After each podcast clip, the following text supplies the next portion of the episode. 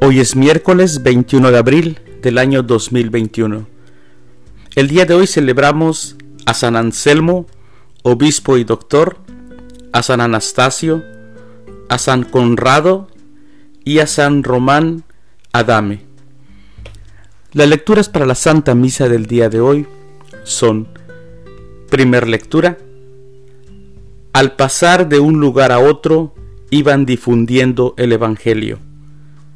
Del libro de los Hechos de los Apóstoles, capítulo 8, versículos del 1 al 8. El Salmo responsorial del Salmo 65.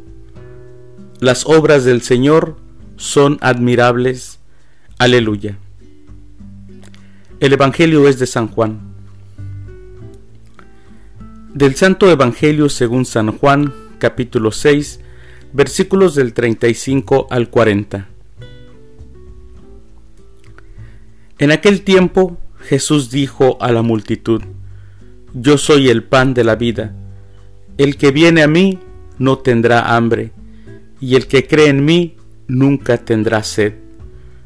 Pero como ya les he dicho, me han visto y no creen.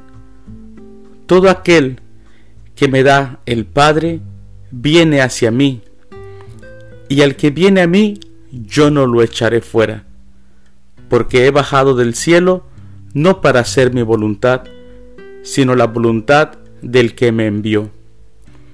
Y la voluntad del que me envió es que yo no pierda nada de lo que Él me ha dado, sino que lo resucite en el último día.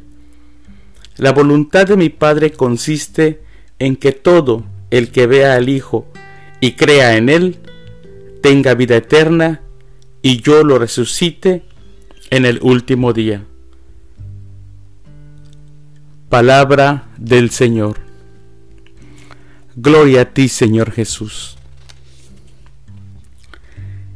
El evangelista San Juan escribió, porque tanto amó Dios al mundo que le dio a su Hijo unigénito, para que todo el que crea en Él no se pierda, sino que tenga vida eterna.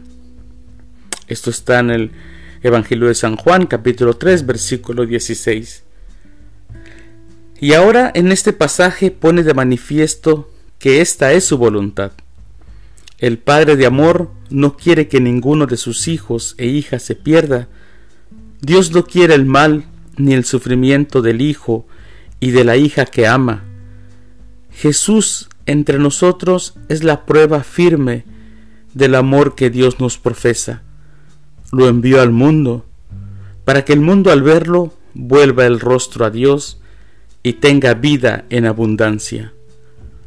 Todos los que están perdidos tienen entonces la opción de cambiar y retomar el camino si aceptan en su vida a Jesús, pero no por imposición, sino por amor. La voluntad de mi Padre consiste en que todo el que vea al Hijo y crea en Él tenga vida eterna.